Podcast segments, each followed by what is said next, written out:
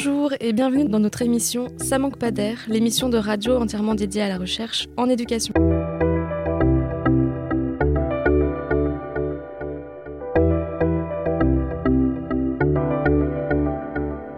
Pour ce septième numéro, nous allons nous intéresser à la recherche élaborée à Eductis. Il s'agit d'une équipe pluridisciplinaire née en 2011 et basée à l'Institut français de l'éducation. Ces travaux s'inscrivent dans un contexte de plus en plus marqué par le développement du numérique et ses conséquences sur l'éducation et la formation. Ainsi, l'équipe s'attache à saisir les opportunités offertes par la révolution numérique, notamment pour rénover l'enseignement des mathématiques et autres disciplines scientifiques.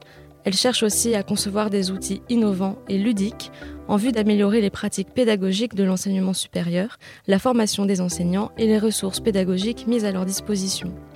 Dans un contexte marqué par le fossé entre la culture numérique des jeunes et la culture scolaire et universitaire, l'introduction du jeu sérieux dans les pratiques éducatives est fortement encouragée par l'équipe et reçoit par ailleurs un accueil enthousiaste.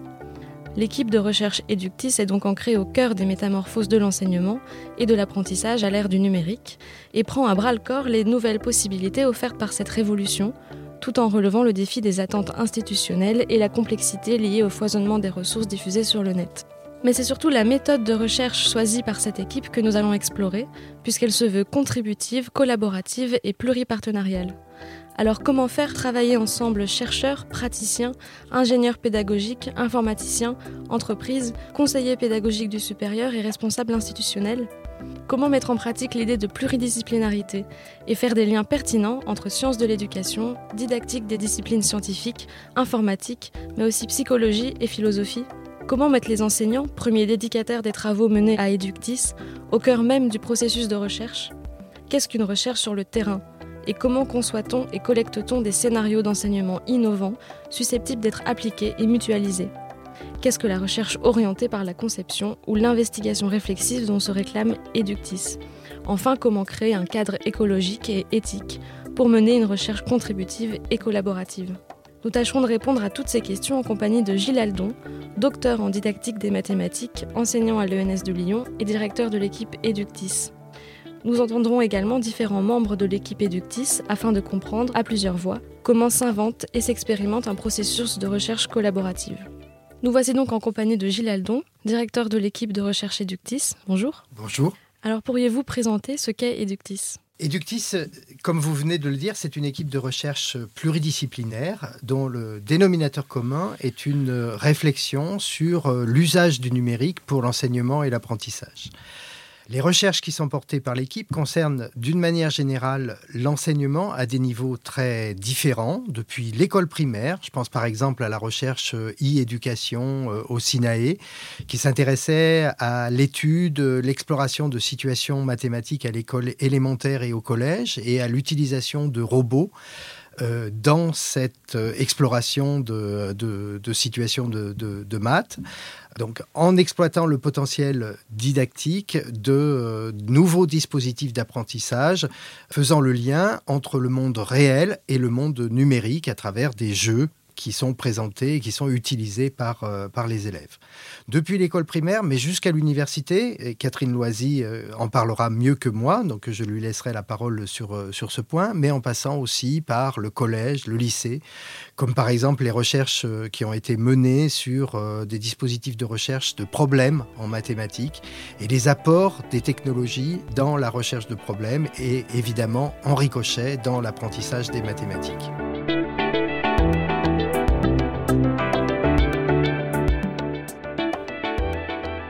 Mais aussi, on s'intéresse à des sujets qui sont plus transversaux. Euh, les jeux sérieux, vous en avez parlé dans l'introduction, ce qu'on appelle des jeux épistémiques numériques, comme on, va pouvoir les présenter plus tard à travers euh, des euh, travaux qui ont été menés au sein d'ANR ou de projets européens mais aussi comme euh, l'évaluation qui a été travaillée dans un projet européen, FASMED, Formative Assessment for Science and Mathematics Education, où on essayait d'étudier le rôle des technologies dans l'évaluation formative à des euh, niveaux, soit de l'école, soit du collège ou même euh, du lycée, mais des endroits clés pour les apprentissages des élèves. Et puis on s'intéresse aussi, et c'est une grosse partie du travail de l'équipe, aux ressources pour les enseignants dans ce monde euh, de transition. Luc Trouche pourra en parler euh, plus précisément et on reviendra dessus en particulier quand on parlera de la diffusion de la recherche. Alors comme je disais, les recherches qui sont euh, menées s'intéressent à l'enseignement et à l'apprentissage, il y a donc une nécessité de travailler avec les enseignants. Et le choix des paradigmes de recherche qui a été fait est de travailler non pas sur les enseignants, mais avec eux ce qui induit des méthodologies de recherche qui sont particulières, dont euh, l'objet est à la fois de construire et d'analyser des instruments pour euh, l'enseignement, mais aussi de construire de nouveaux savoirs scientifiques qui vont euh, se positionner dans les structures régulières de la recherche, tant au niveau des publications, dans les journaux de recherche que dans des structures nationales, c'est le cas des ANR, ou internationales, c'est le cas des projets européens, ou de la participation des membres de l'équipe à des instances internationales de la recherche. Je pense ici par exemple à l'ICMI, l'International Commission on Mathematics Instruction, qui est la partie enseignement de l'International Math Union, qui est euh, la grande organisation euh, de l'Union mathématique internationale. Ou euh, un autre point de vue, qui est le point de vue de la, de la CIEAM, donc la Commission internationale pour l'étude et l'amélioration de l'enseignement des mathématiques, qui est également une commission internationale qui est affiliée à ICMI. Ce positionnement dans les structures régulières de la recherche permet notamment des financements de thèses ou de post-doctorat. Mais on essaye de tenir aussi le fait que la recherche doit déboucher sur des résultats bénéfiques pour la production de ressources pour l'enseignement. Ces dimensions nationales et internationales seront euh, illustrées par euh, Luc Trouche, mais aussi par euh, Takeshi Miyakawa, qui est professeur au Japon en éducation et qui est accueilli pendant une année dans l'équipe pour travailler avec nous sur les sujets qui nous intéressent.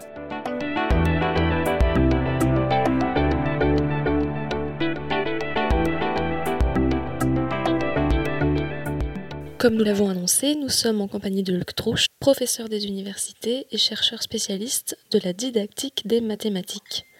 Alors Luc Trouche, comment se situe Eductis dans le paysage des structures régulières de la recherche? Se situer pour une plateforme de recherche et de formation comme Eductis dans le paysage de la recherche est évidemment quelque chose d'essentiel. Je dirais que ce positionnement se fait à quatre niveaux. Un premier niveau est la relation avec les, les équipes de recherche du domaine et qui sont essentiellement pour la recherche en éducation ce qu'on appelle des équipes d'accueil, qui ne sont pas en relation directe avec le CNRS.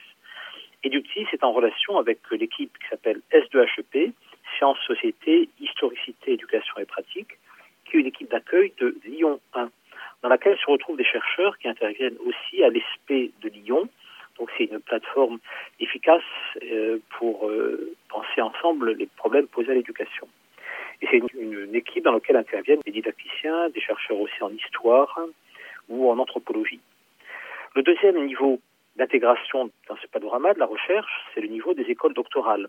Les écoles doctorales qui sont les écoles dans, lesquelles se retrouvent euh, les, doctorants. Et il y a à Eductis huit doctorants qui sont impliqués dans l'école doctorale EPIC, qui est une école doctorale qui couvre euh, l'ENS Lyon 1, enfin c'est l'école doctorale de l'Université de Lyon, EPIC voulant dire éducation, psychologie, information et communication. Donc dans cette école se retrouvent des thématiques de recherche en éducation, mais aussi de psychologie, et puis des sciences de l'information et de la communication qui correspondent bien aux thématiques de l'équipe Eductis.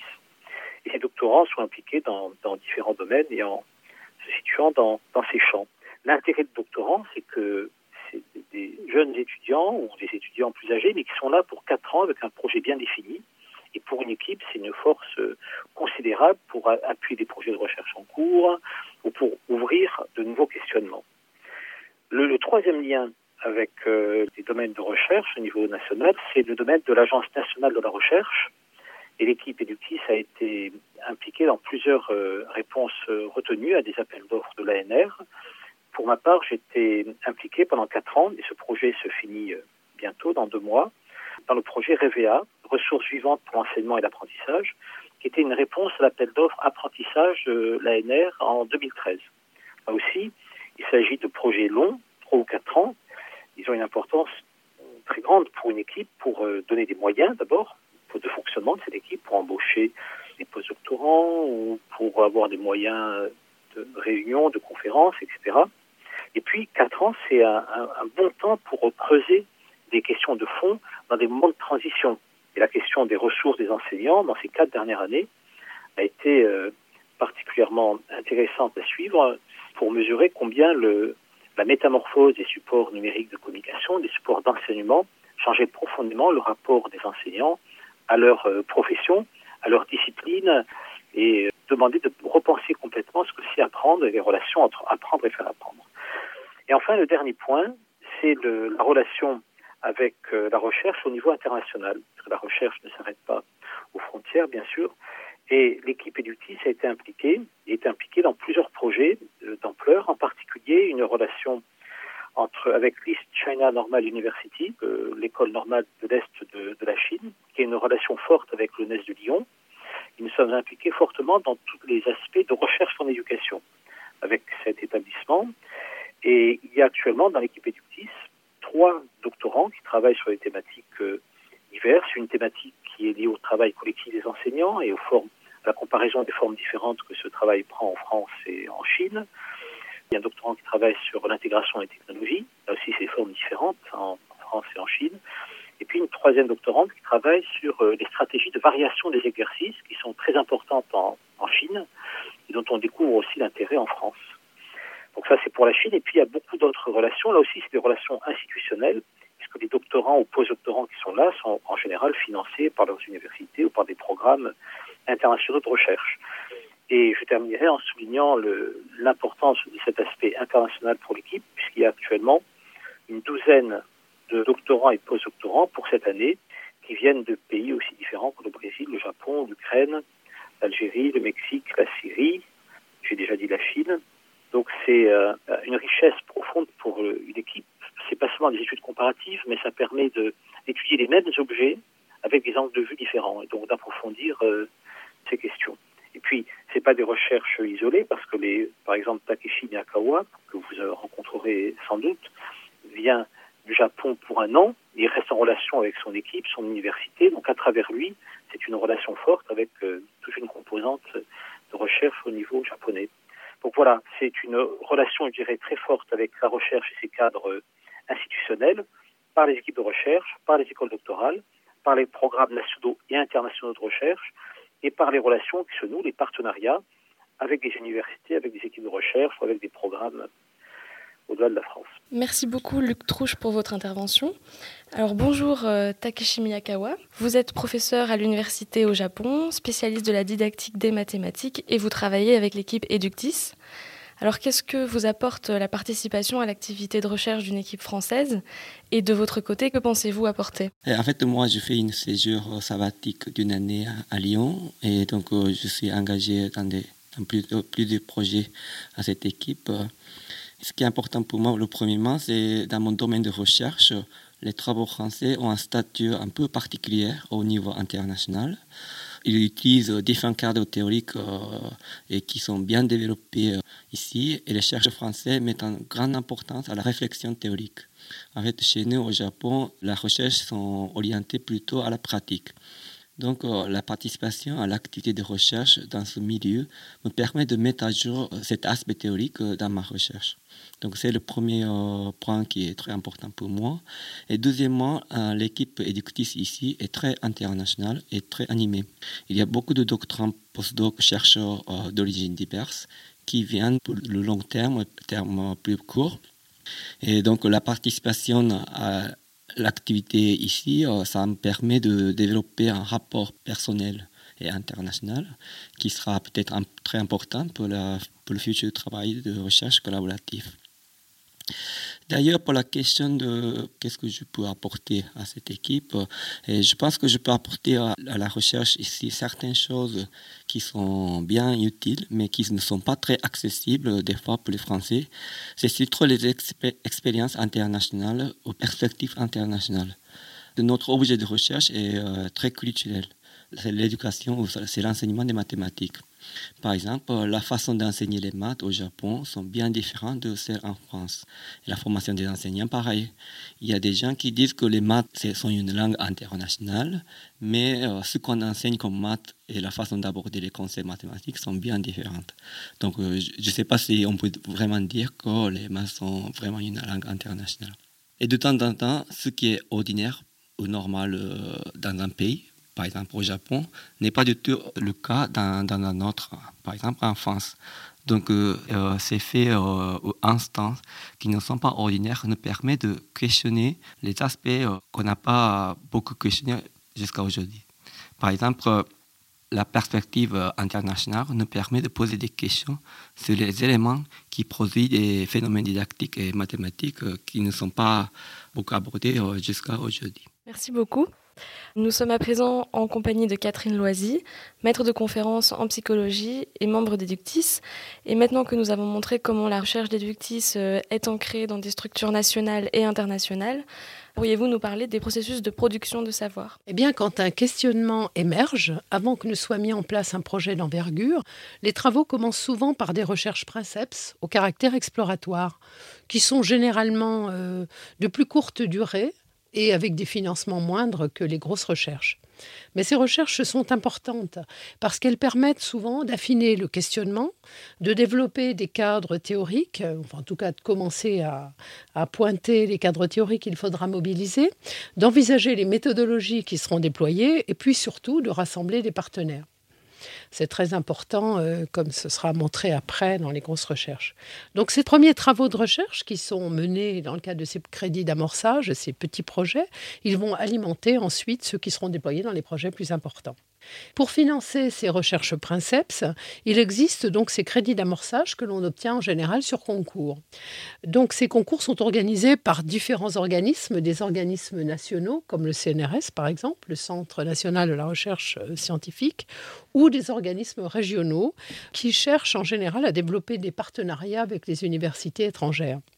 L'équipe Eductis a bénéficié de plusieurs crédits d'amorçage. Par exemple, le projet ONDE, Opportunité du numérique pour le développement pédagogique des enseignants du supérieur, a reçu euh, sur concours un crédit d'amorçage PEPS, euh, projet exploratoire premier soutien, euh, de la part du CNRS et de l'Université de Lyon. Ce projet ONDE a permis de modéliser le développement professionnel des enseignants du supérieur et de prévoir un environnement numérique soutenant les différents aspects du développement pédagogique dans le supérieur. Ce projet donc a duré un an c'était un projet court et il a rassemblé 18 chercheurs de 9 institutions et de 3 pays. Donc c'était déjà un projet euh, qui euh, commençait à rassembler les partenaires. Il a ouvert la voie à d'autres recherches, notamment DEFSUP, qui a été soutenu par la DGECIP euh, du ministère, donc, et puis le projet CADES, qui a été soutenu par la région Rhône-Alpes. D'autres projets dans l'équipe Eductis ont été financés par des réponses à des appels à projets de la région, comme les coopéras, les coopéras, ce sont des appels à projets qui financent euh, des projets de type recherche et formation et qui se situent au niveau international entre un établissement de la région Rhône-Alpes et une université étrangère. Par exemple, le projet CADES, dont j'ai parlé très rapidement, donc euh, sur la construction de l'accompagnement dans l'enseignement supérieur, ou le projet Force, dont Réjeanne Monod et Caroline Vincent vont parler maintenant autour des questions méthodologiques.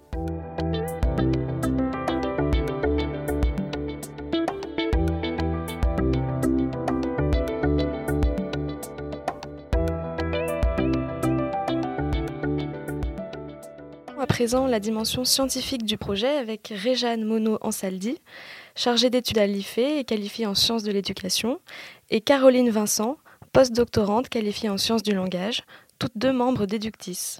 Alors comment se développent les recherches au sein de votre équipe et à quoi correspond ce projet Force? Alors une partie importante des travaux de l'équipe Eluctis entre dans le cadre de la recherche orientée par la conception. On dit aussi design-based research. C'est une méthode de recherche qui est à la fois pragmatique, c'est-à-dire elle se donne un objectif de production concret, par exemple un jeu pour apprendre ou une activité de classe. Elle est collaborative, c'est-à-dire qu'elle associe les expertises différentes de différents types de personnes, des chercheurs, mais aussi des praticiens, des enseignants, pour construire une problématique de recherche, pour recueillir et pour analyser des données. C'est une méthode qui est itérative, c'est-à-dire elle procède par plusieurs boucles d'expérimentation et d'analyse, et elle est flexible. On considère que l'action qu'on réalise est une modalité pour comprendre la complexité des situations qu'on étudie. On s'intéresse aux choix, aux décisions qu'on prend pour mieux s'adapter au système étudié et pour mieux le comprendre. Alors l'originalité de notre équipe, c'est que non seulement on réalise des projets en suivant cette façon de travailler, mais on essaye de comprendre comment on peut favoriser cette collaboration entre les enseignants et les chercheurs de manière à rendre cette collaboration plus efficace, plus productive et aussi pour que tous les partenaires qui sont impliqués dans ces recherches collaboratives puissent en obtenir des bénéfices. Alors c'est le sujet justement de ce projet de recherche FORCE qui est financé par la région Auvergne-Rhône-Alpes. FORCE veut dire formation et recherche collaborative en éducation. C'est un projet avec les lieux d'éducation associés à l'Institut français de l'éducation, avec l'Acadie de Lyon et avec l'Université de Sherbrooke on cherche à décrire et à modéliser comment ces collaborations entre enseignants et chercheurs se mettent en place pour mieux les comprendre et pour construire des outils de formation qui vont permettre à des personnes qui pilotent ou qui animent ce type de projet collaboratif de mieux les mener. Et ces personnes, ça peut être des enseignants, ça peut être des chercheurs, ça peut être des pilotes de l'éducation nationale. Donc on mobilise dans nos travaux différents concepts, comme celui d'objet frontière, c'est-à-dire un objet qui est suffisamment partagé entre les différentes communautés qui sont impliquées dans la collaboration pour permettre un, travail collectif à son sujet. On parle aussi de brokering ou de courtage de connaissances. Le broker ou le courtier étant une personne qui travaille à faire des liens et à favoriser les échanges entre les deux communautés.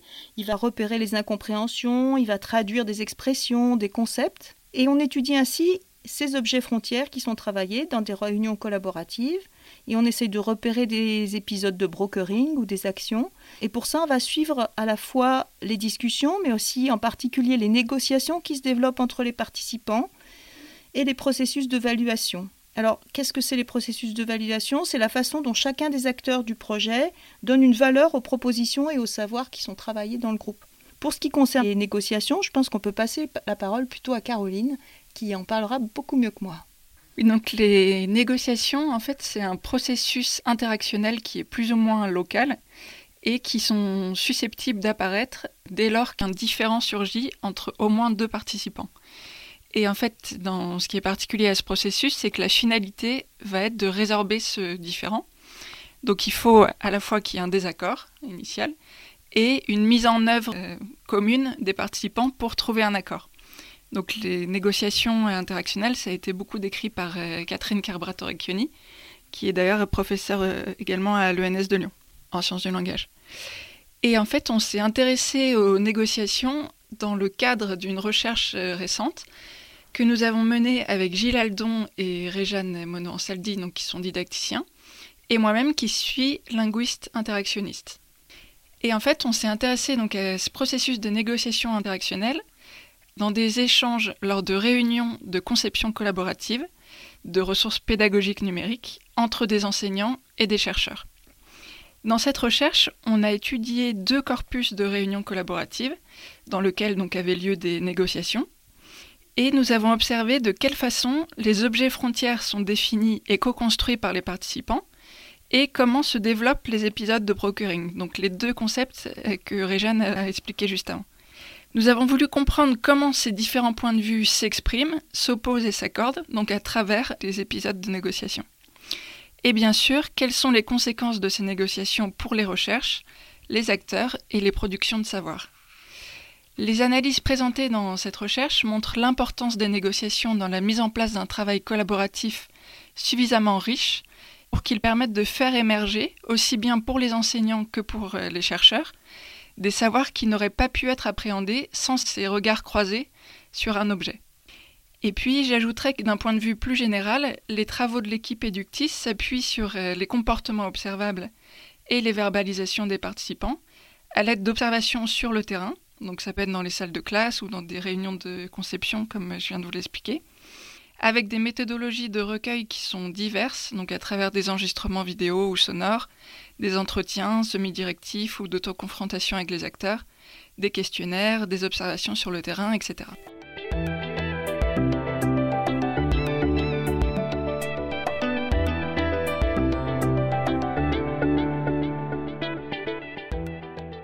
Marie-Jeanne Monod-Ansaldi, vous vouliez aussi nous parler d'un séminaire organisé par Eductis. Bon, les travaux d'analyse des collaborations entre les enseignants et les chercheurs sont aussi l'objet, à l'intérieur de l'équipe d'Eductis, d'un séminaire qui est un séminaire interne pour l'instant et qui rassemble à la fois des enseignants et des chercheurs de notre équipe et qui permet de faire des analyses fines des travaux que nous menons à partir des corpus tels que les a présentés Caroline. À chaque séance de ce séminaire qu'on appelle le CRAC, pour creuser d'analyse des recherches collaboratives, les, les, analyses sont réalisées à la fois par les chercheurs et par les enseignants.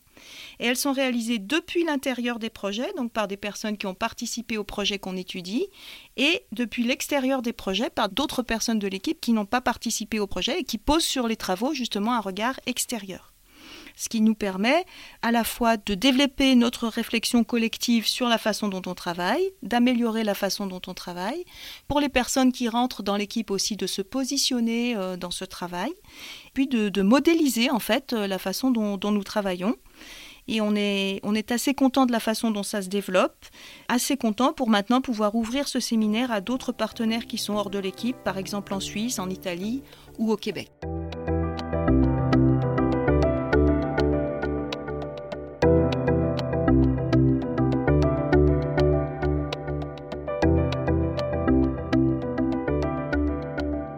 On l'a dit, les premiers travaux de recherche qui sont menés avec des crédits d'amorçage permettent de nourrir des projets plus importants. Sophie Souris-Laverne va illustrer ce propos en montrant le processus de préparation et de soumission de projets d'envergure comme les projets ANR ou les projets européens. Bonjour Sophie Souris-Lavergne. Vous êtes euh, maître de conférence et vous conduisez vos recherches à l'Institut français de l'éducation. Vous êtes spécialiste de la didactique des mathématiques et du numérique en éducation. Alors, les projets de recherche en éducation sont comme tous les autres projets de recherche, ils doivent trouver des financements à différents niveaux qui peuvent venir soit au niveau national de l'ANR, l'Agence nationale de recherche, ou au niveau international de la Commission européenne. Est-ce que vous pourriez nous en dire plus? Donc effectivement, je pense que c'est important qu'on puisse mener des projets de recherche en éducation au même niveau et avec euh, les mêmes financements que d'autres types de recherche. Dans les travaux qu'on a menés euh, dans l'équipe Eductis à l'Institut français de l'éducation, on a régulièrement des projets de recherche qui sont financés soit par l'ANR, soit par euh, la communauté européenne. Par exemple, au niveau européen, on a eu, c'est déjà un peu ancien, mais un projet intergéo sur les technologies en géométrie dynamique. Et et puis plus récemment un projet FASMED sur euh, l'évaluation formative en sciences. Et c'est des projets au niveau européen qui nous donnent l'occasion de développer nos travaux en collaboration avec des équipes au niveau européen qu'on retrouve dans d'autres contextes, mais au moment des projets, au moment du montage de ces projets et puis de leur déroulement, on a des occasions de travaux euh, communs très fortes. On a aussi euh, des projets qui ont été financés par l'Agence nationale de la recherche, l'ANR, comme euh, le projet actuellement REVEA qui, vient, qui est en train de finir sur les ressources des enseignants de mathématiques et de sciences, et le projet GenLab avec les jeux épistémiques numériques. Ce qui est vraiment important, déjà dans le montage des projets, c'est de trouver les partenaires avec qui on va pouvoir travailler à la fois en, étant une force de proposition parce qu'on a nos axes et nos contenus de recherche, mais qu'on va confronter et articuler à d'autres préoccupations de recherche d'autres équipes, que ce soit au niveau national en France ou au niveau international, essentiellement en Europe. Mais on a aussi des projets euh, qu'on arrive à financer, euh, en particulier dans un partenariat avec la Chine actuellement. Donc ça ne se limite pas à l'Europe non plus parler du montage de projets, donc la recherche des partenaires. Et les partenaires viennent nous chercher pour monter des projets euh, dans l'équipe éductive, en tout cas à l'Institut français de l'éducation, en particulier euh, pour notre expertise sur euh, le numérique en éducation, en mathématiques, en sciences, mais aussi sur l'atout tout à fait particulier qu'on a, qui est de travailler avec des équipes sur le terrain. Donc en éducation, on travaille avec des enseignants et des élèves et on a une façon de travailler ici à l'IFE avec euh, le terrain tout à fait particulière où les enseignants ne sont pas juste euh, des sujets qui mettent en œuvre euh, des choses qu'on leur propose ou qu'on va observer, mais qui sont des partenaires de nos recherches. Donc on est capable de mobiliser des enseignants qui vont être des acteurs de la recherche, alors avec leur propre expertise, ce pas des chercheurs, mais qui participent concrètement à toutes les étapes de la recherche. Et cette capacité-là, en plus du fait qu'on arrive à mobiliser quand même pas mal d'enseignants, de façon assez efficace, c'est un atout qui fait que les autres partenaires au niveau français ou européen viennent nous chercher spécifiquement à l'IFI. Une fois qu'on a monté nos projets, et eh ben, quand on a la chance qu'ils passent, parce que malheureusement ils passent pas tous, quand ils passent, et eh ben, on, acquiert, en fait, on a une occasion tout à fait unique de travailler euh, en partenariat, de mener des projets d'envergure euh, qui sont reconnus ensuite au niveau international et qui nous permettent de publier et d'avoir euh, des recherches qui sont dans les clous de ce qui est attendu de la recherche.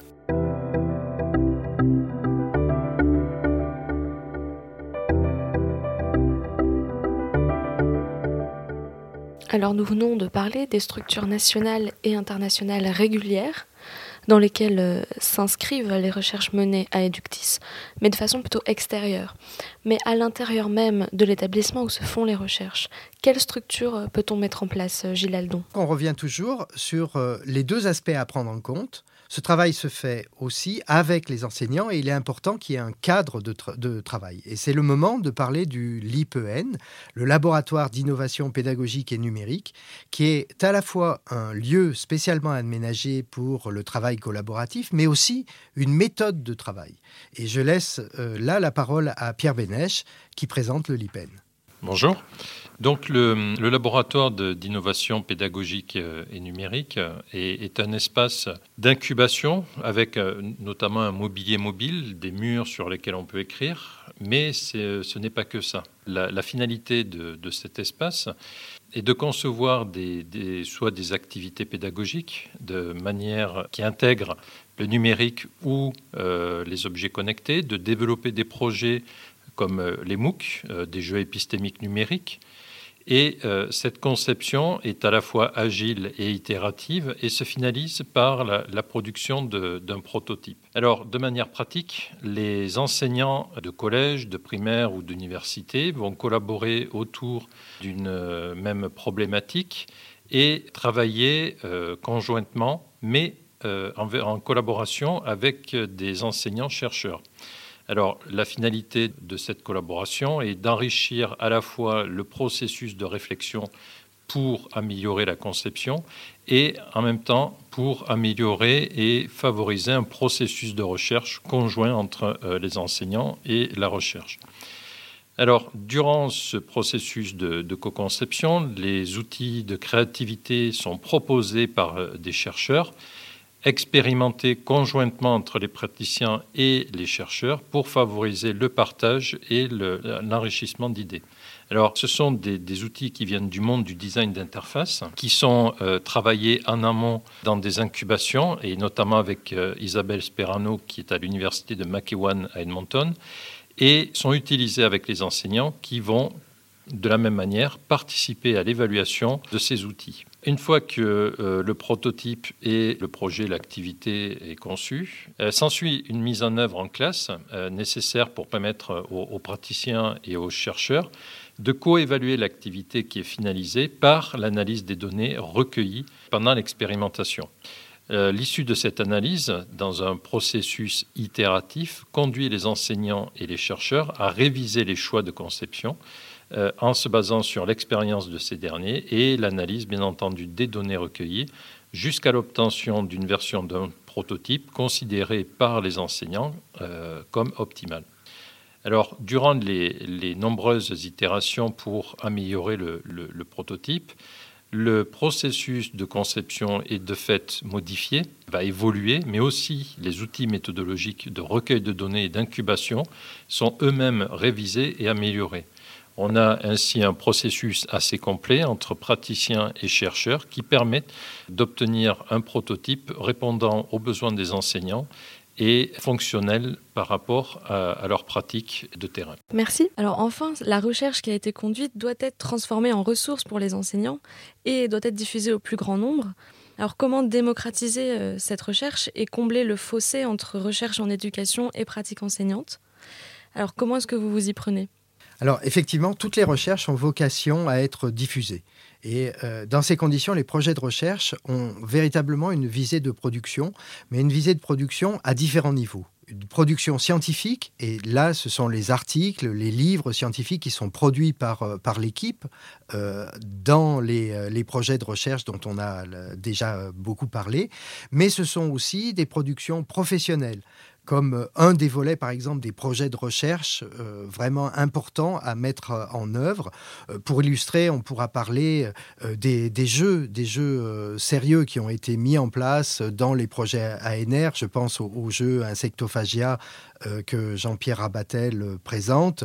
Euh, je pense aussi aux retombées du projet e-éducation au Sinaé avec des mallettes qui sont à disposition et qui sont mises en place dans les classes et qui peuvent être utilisées par les, enseignants à l'école primaire.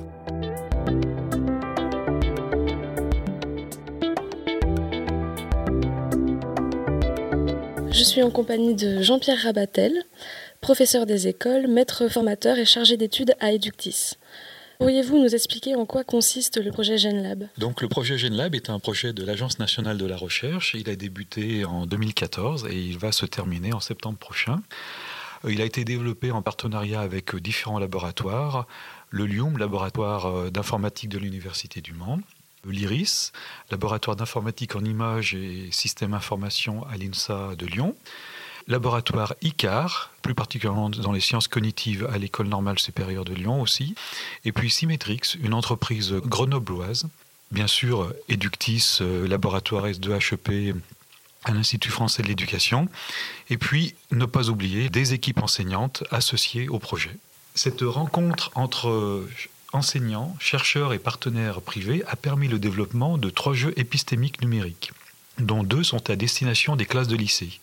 Ces dispositifs de pédagogiques ont pour ambition de favoriser des situations d'apprentissage ludiques qui conduisent des élèves ou bien des apprenants à résoudre des problèmes complexes sans solution unique. Alors quels sont ces trois jeux justement? Alors le premier jeu c'est Generalissima qui est un jeu dédié à l'accueil des nouveaux salariés dans une entreprise en vue de leur faire partager les valeurs de cette entreprise.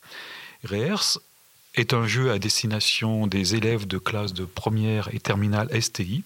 Il a été co-conçu et mis en œuvre dans la région nantaise par des enseignants de l'éducation nationale venant euh, majoritairement des disciplines de sciences physiques, technologie et bien sûr des chercheurs en didactique et en informatique.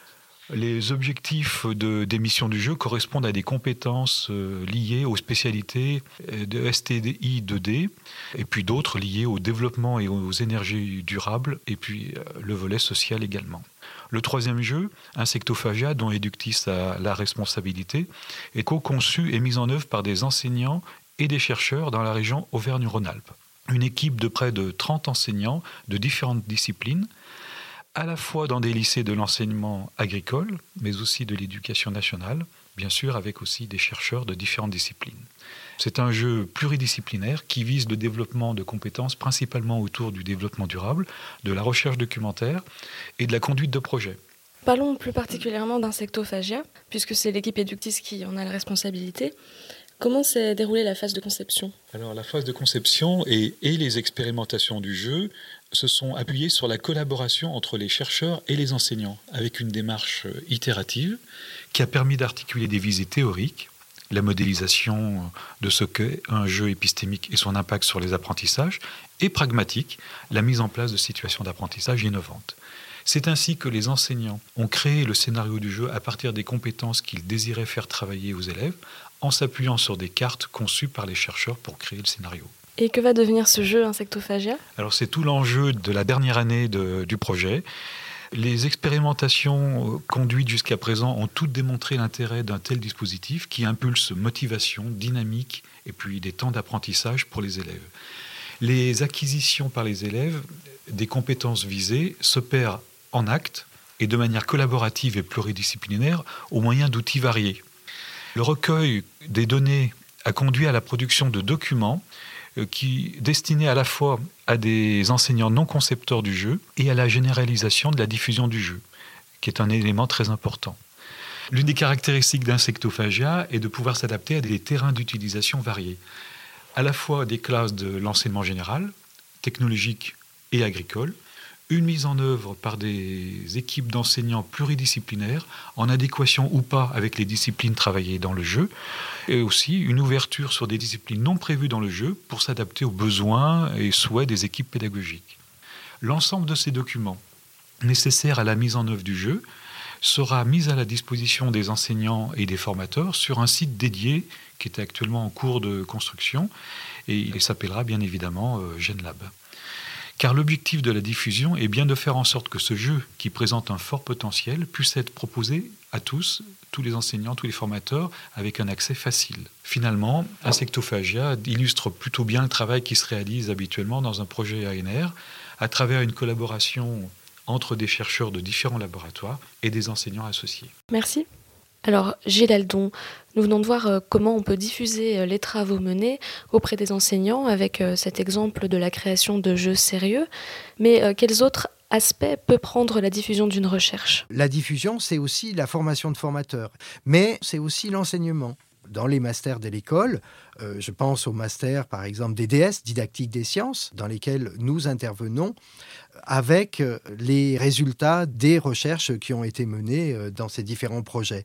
Mais c'est aussi euh, les masters FEADEP sur l'enseignement des mathématiques, par exemple, sur la diffusion des mathématiques en, en, lien avec le travail qui peut être fait à la maison des mathématiques et de l'informatique. Et puis sur l'évaluation en lien avec les résultats de la recherche, comme le projet européen FASMED. Sur les compétences, Catherine Noisy propose une UE sur les compétences dans l'enseignement euh, supérieur. Ce sont des exemples de production de la recherche en direction, cette fois-ci, des étudiants de l'école. Et euh, l'autre partie de cette production, c'est en direction de la formation de formateurs qui est organisée à l'IFE.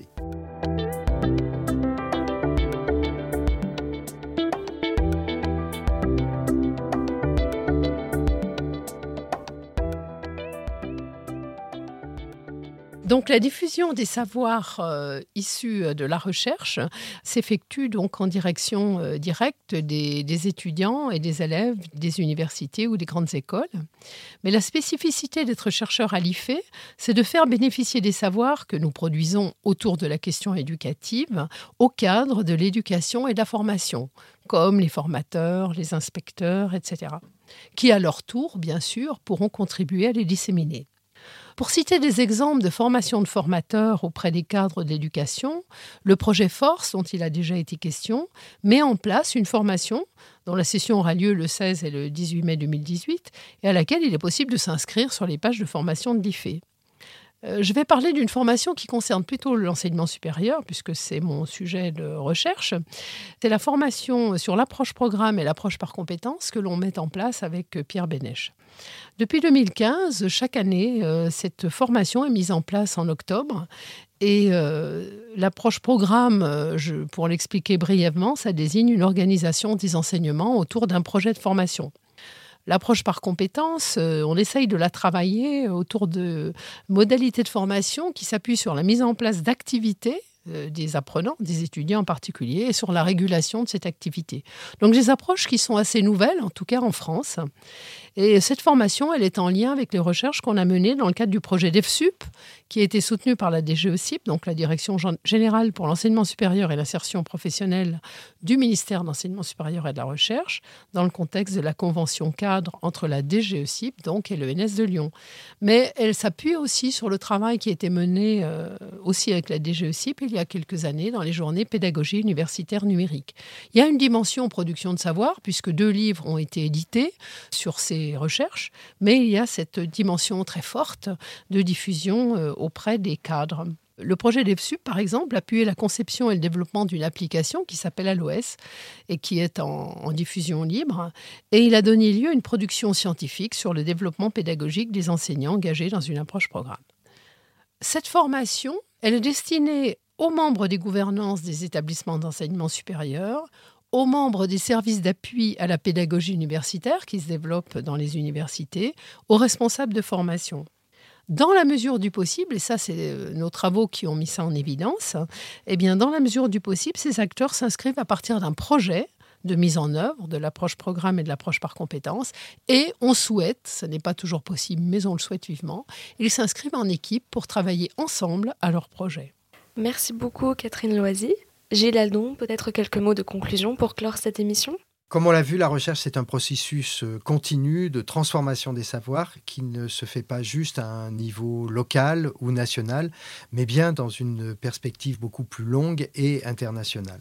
Et c'est pourquoi les réseaux mis en place euh, dans la construction et la réalisation de projets avec l'Europe, avec la Chine, avec le Canada, qui ont été illustrés dans cette émission, sont bien sûr euh, cruciaux pour maintenir euh, cette euh, dynamique de recherche dans l'équipe Eductis. Merci. L'émission touche à sa fin. Alors tout d'abord, un grand merci à Gilles Aldon, directeur de l'équipe Eductis, qui nous a accompagnés tout au long de cette émission.